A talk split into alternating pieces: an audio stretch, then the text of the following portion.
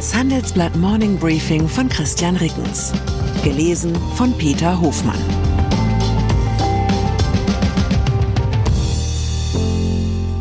Guten Morgen allerseits. Heute ist Freitag, der 24. Februar. Und das sind unsere Themen.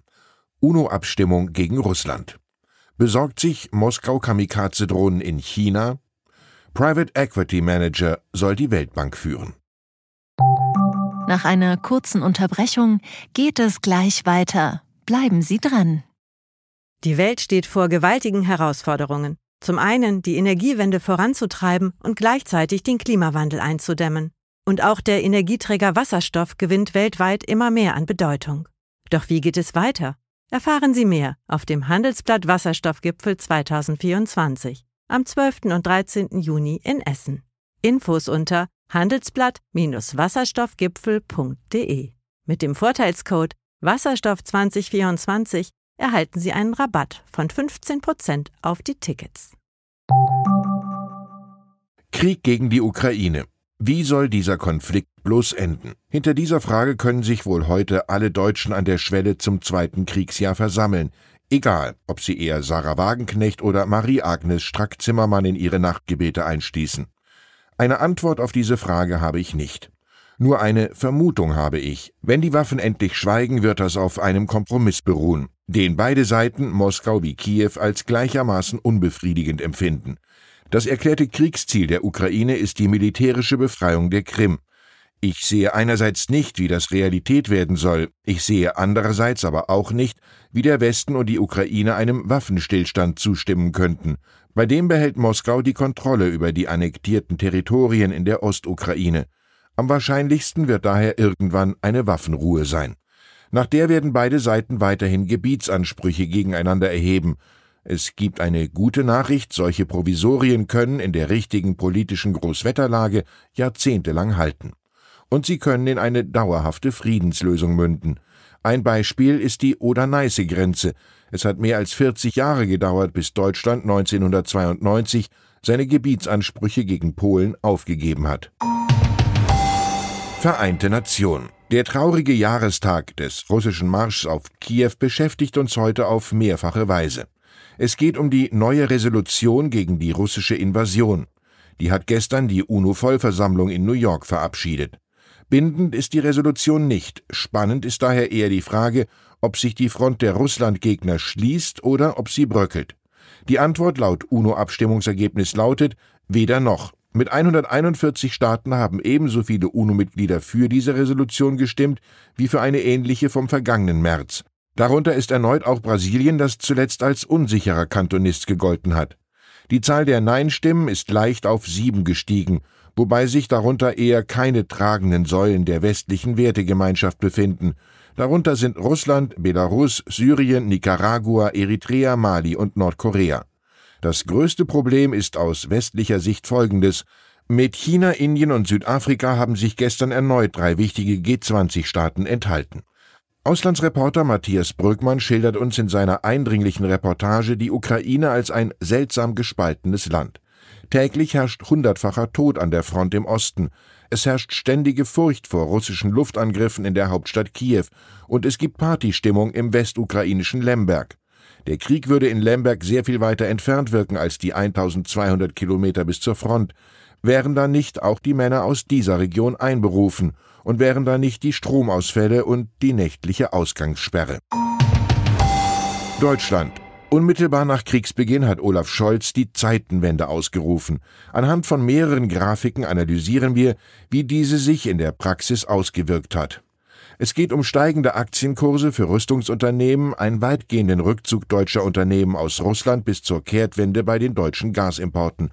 Besonders beeindruckt aber hat mich eine Grafik über die ukrainischen Geflüchteten im Ausland. Wobei die spannende Frage lautet, wie viele der Ukrainerinnen und Ukrainer in Russland halten sich freiwillig dort auf? Wie viele wussten keinen anderen Ausweg aus dem Krieg oder wurden gar nach Russland verschleppt?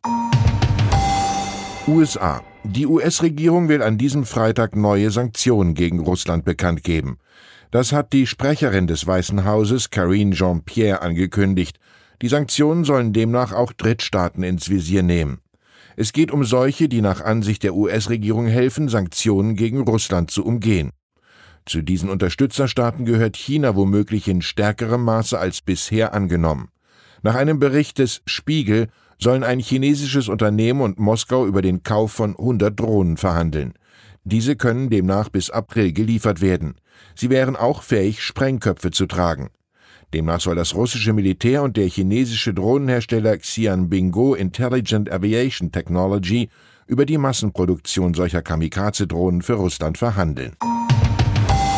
Neustart. US-Präsident Joe Biden hat den früheren Vorstandschef von Mastercard AJ Banga als Kandidaten für den Chefposten der Weltbank nominiert. Er sei, Zitat, in einzigartiger Weise geeignet, die Weltbank in diesem entscheidenden Moment der Geschichte zu führen. Das hat Biden laut einer Mitteilung des Weißen Hauses gesagt. Traditionsgemäß stellen die USA den Leiter der Entwicklungs- und Förderbank, die zu den Vereinten Nationen gehört. Es gibt einen kleinen Schönheitsfehler. Kurz vor der Nominierung von Banga hatte sich der Vorstand der Weltbank laut Financial Times dafür ausgesprochen, den Spitzenposten mit einer Frau zu besetzen. Aber dieser Ruf muss wohl auf den wenigen hundert Metern zwischen Washingtoner Weltbankzentrale und Weißem Haus verhallt sein. Banga ist dafür wörtlich ein kompletter Made in India Typ. Das hat der indischstämmische US-Amerikaner selbst einmal über sich gesagt. Der 63-Jährige arbeitet derzeit beim Finanzinvestor General Atlantic. Vergangene Woche hatte der bisherige Weltbankchef David Malpass überraschend seinen Rücktritt angekündigt. Malpass werde sein Amt zum Ende des Fiskaljahrs Ende Juni niederlegen. Das hat die Entwicklungsbank am Mittwoch mitgeteilt.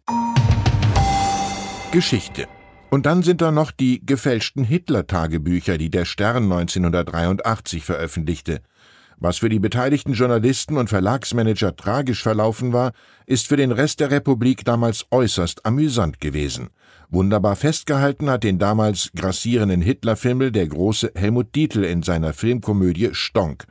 Jetzt hat der NDR eine kritisch kommentierte Ausgabe der vermeintlichen Tagebücher online gestellt und ein erstes Hineinlesen in die immerhin 60 Bände hat ergeben, ja, es ist alles an Geschichtsklitterung dabei, worüber schon Stonk spottet, inklusive des legendären Satzes Eva sagte auch, ich rieche wieder sehr stark aus dem Munde, kommt auch vom Magen her. Ich wünsche Ihnen einen Tag, an dem nichts vom Magen herkommt. Herzliche Grüße, Ihr Christian Rickens.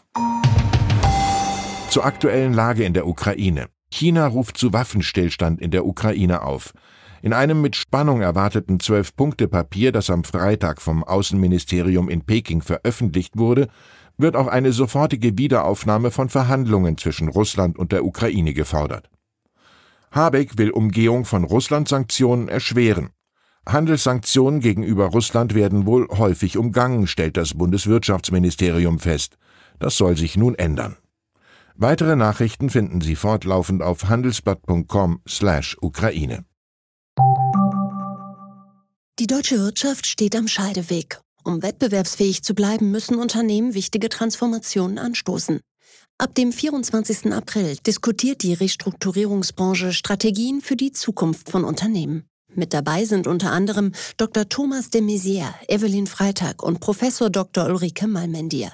Mit dem Vorteilscode Restrukturierung 24 erhalten Sie 15% Rabatt. Alle Informationen finden Sie auf handelsblatt-restrukturierung.de. you